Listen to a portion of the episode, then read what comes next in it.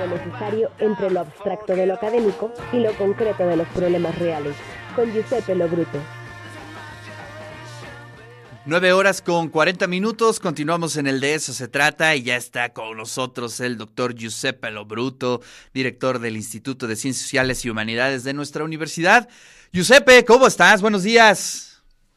Hola Ricardo, ¿qué tal? Buen día, un gusto saludarte. Hoy con mucho frío, ¿verdad?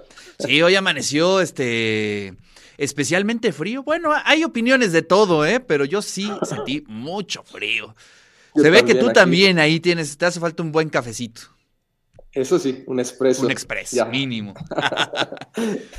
Oye, pues ¿cuál es tu análisis de esta cumbre de líderes de América del Norte? Importantísima, ¿no? Sí, muy importante. Y creo que eh, para poder entender esta reunión lo pondría tres elementos. El primer elemento es la relación personal que se construye entre Biden y el presidente López Obrador. Eh, el segundo tema que me gustaría platicar son a qué resultado se llega y qué significa para México y para América Latina. Y en tercer lugar es el rol eh, de la doctora Beatriz Gutiérrez, esposa del presidente, que juega un rol muy importante en esta cumbre, eh, organizando una serie de actividades y poniendo en alta también el papel de las mujeres en, al lado de, los presidentes, digamos que no son solamente de comparsa, sino que tienen un papel fundamental en la vida misma, eh, diría yo, del país. Sí, efectivamente. Y además em, creo que los el tono de los diálogos, la forma de llevar la agenda cambió muchísimo, ¿no? Este, en las anteriores cumbres, bueno, este México no estaba como lidereando las agendas. Hoy vimos algo distinto. Así es. Eh, de hecho, si hacemos un análisis desde la victoria de Biden y la relación que tuvo inicial con el presidente López Obrador, al llegar a esta cumbre vemos eh, una relación mucho más amistosa, una, una, relación cercana, que también eh, tiene un rol político, yo diría, para el futuro político de México. Es decir, eh, en 2024 hay elecciones para la presidencia de la República y el hecho de que se vea un López Obrador tan cercano a Biden en los Estados Unidos, eso también es un duro golpe a la oposición. Eso se da en un contexto, Ricardo, en el cual hay una superapreciación del peso y en el cual también se dan a conocer ciertas, digamos, acuerdos, tanto en ámbito migratorio como un acuerdo que me parece a mí en lo personal muy importante, en el que va a participar también Romo, eh, que es la sustitución de importaciones entre los tres países eh, y en el cual eso significa un claro, eh, puede ser un claro avance para la integración, pero también un poco dejar de lado el, el peso de China en América del Norte. Eso me parece que son elementos fundamentales para poder entender esta cumbre y también hay otro tema que se refiere más a Canadá, y solamente para darle un dato, de las 156 empresas que están presentes con capital multinacional en México, 70, más de 70 son canadienses y la mayoría eh, que están eh, dirigidas hacia el sector minero. Y bueno, ahí eh, también hay mucha, mucho diálogo entre los países, entre México y Canadá, sobre todo por el hecho de que México sabemos que ha intentado cambiar también eh, la forma no sostenible de las empresas mineras en nuestro país. Es un tema muy complejo que podemos hablar en otro momento, pero también esto está en los acuerdos, eh, digamos, en esta cumbre. Bueno, a ver, en términos eh, económicos, Giuseppe, que bueno, que finalmente es el, el gran tema, ¿no? en las coyunturas, creo que esta cumbre resulta muy bien o se dio en un buen momento en torno a lo que está sucediendo en China, en torno a mm, las oportunidades que se abre para estos tres países y creo que funcionó eso bastante bien. Es decir, eh, a los tres les conviene sumarse, a los tres les conviene tener las mismas perspectivas. Eh, ¿Qué opinas? Sí, claro. El, eh, el, TEMEC es el segundo acuerdo de integración más importante del mundo después de, de, la, de la Unión Europea.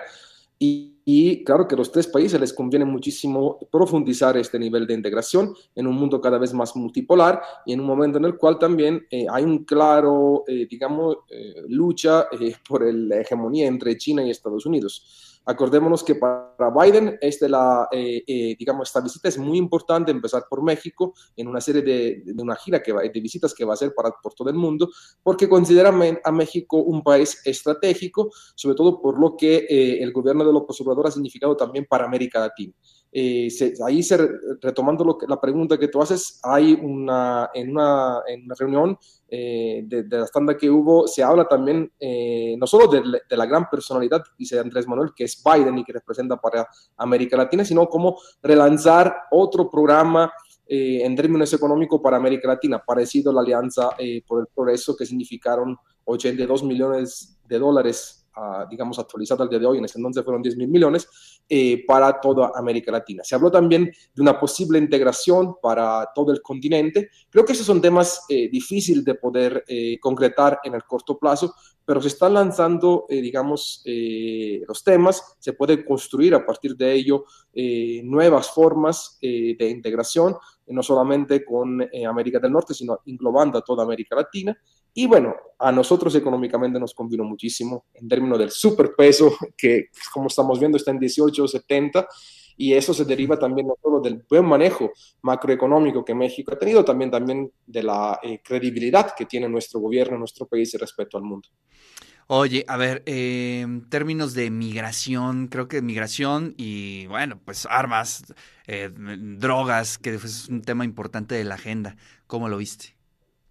Bueno, eh, a mí sinceramente me deja un poco perplejo la propuesta que hace Biden en términos de, esta visa para 30 mil personas al mes que deben de venir de, países que llaman la atención, cuáles son Cuba, Nicaragua, Venezuela, países con embargo. Entonces, ahí eh, también eh, este tema creo que tuvo una discusión mucho más profunda en las reuniones bilaterales que hubo, que claramente no está de conocimiento de todo, pero creo que México debería de impulsar también no solamente lo que Estados Unidos nos dice, sino un tipo de política migratoria, igual como AMLO desde el 2018 ha intentado impulsar que eh, ve también hacia el sur, es decir, ¿qué, qué pasa más allá de la frontera de Chiapas? Pero es un tema complejo y la verdad difícil de, de, solucionar. Llama la atención la propuesta de Biden en este momento. Hay que entender que se da esta reunión también, Ricardo, después de, de una gran votación que hubo en el Congreso para elegir al speaker. Sí. Creo que llegaron a 11 votaciones y después de las elecciones eh, a, la, a, a ese mismo Congreso que hubo hace un par de meses. Pero el otro elemento que me gustaría hablar, que también tiene efecto para también el prestigio de nuestra universidad, es la presencia de la doctora Beatriz Gutiérrez Müller, muy fuerte en estas reuniones. Eh, su presencia, su personalidad, las actividades, participamos igual como instituto en el fandango de lectura en Palacio Nacional, lo cual nos da mucho orgullo saber que una, eh, digamos, una investigadora, eh, una intelectual como ella, juega un papel importante al lado del presidente no como primera dama, sino como alguien que apoya a la presidencia, que apoya al país en los temas culturales, y, la verdad, eh, no es porque esté aquí con nosotros en el instituto, pero es un gran orgullo tenerla en la UAP y todo lo que ella está haciendo para nuestro país. Tuvo bastante presencia en los medios de comunicación y eso es muy importante. Sí, además fue muy visible, ¿no? Este, los medios lo destacaron, que mm, eh, ella hacía una función bien importante en hilar fino las conversaciones y bueno, pues este, los diálogos, eh, eh, digamos, Andrés Manuel no, el presidente no habla inglés, digo, Biden tampoco habla español, ¿no? Pero este, ella hacía esa función muy importante de eh, hacer más cálida estos, estos diálogos y bueno, pues sí, todo el tema histórico y cultural también es muy importante, hay que destacarlo sin duda alguna. Sí, claro, y se ve en las fotos, en los videos, es la primera vez, tú lo dices al principio, acordémonos de las anteriores reuniones, Peña Nieto ahí lejano y, y los demás hablando por su cuenta, eh, hoy hasta tomado de la mano en el elevador, eh, estas actividades culturales que se dan alrededor de estas eh, reuniones trilaterales. Creo que esto hace significar que no somos menos que nadie, pero tampoco somos más que otros. Claro. Entonces, que nos ponemos a la par de Estados Unidos y de Canadá como un país que quiere tener un papel importante en el hemisferio occidental, en América, desde Canadá hasta Argentina, lo cual nos da orgullo como mexicano tener en este momento a un presidente, su esposa, con un rol intelectual muy importante que también representa un símbolo para la presidencia de la República y que para nosotros como universitario nos llena de orgullo siendo ella misma una universitaria, una trabajadora, una investigadora de nuestro instituto. Oye, Giuseppe, ¿qué vacíos encontraste en esta cumbre? Es decir, de los puntos em, que no aparecen en la agenda o que no se discutieron, eh, ¿qué observas tú? Bueno, a lo mejor eh, hablo siempre por lo que la prensa nos dice claramente. El tema de la seguridad creo que se le dio poco, eh, digamos, no, no, no, no, lo vi tan fuerte en tema de que salió en la prensa, qué va a pasar. Es un tema importante, sí está la lucha al fentanilo, claramente, pero no vi tanta explicación como puede ser en el tema, por ejemplo, de la migración, en el tema de, de, este grupo de 12, entre Canadá, Estados, de 12 personas entre Canadá, Estados Unidos y México sobre la sustitución de importación. Ese, por ejemplo, es un tema que me hubiera gustado que se le diera por parte de la prensa, claramente. Hay que ver también eh, si eh, en un documento futuro va a haber más profundidad en el tema de seguridad. Eso me parece que es un tema que habría que trabajar más. Sabemos que, eh, bueno, Biden habló de, de la, del tema de la migración, creo que tiene una relación fuerte con el tema de la seguridad, pero creo que le faltó a lo mejor a los medios de comunicación informar un poco más. El otro tema también es el tema, y creo yo, eh, sobre este elemento de la sustitución de importación que se da en el último día uh -huh. y que todos quisiéramos saber qué va a pasar en esto. Claro. Sobre todo lo que estamos interesados en estos temas. Bueno, pues ahí está un poco del análisis que se puede hacer de esta cumbre. Giuseppe, pues muchísimas gracias. Nos saludamos el siguiente martes. No, gracias a ti como siempre por darme el espacio aquí en De eso se trata. Un abrazo para todas y todos y nos vemos el próximo martes. Hasta luego.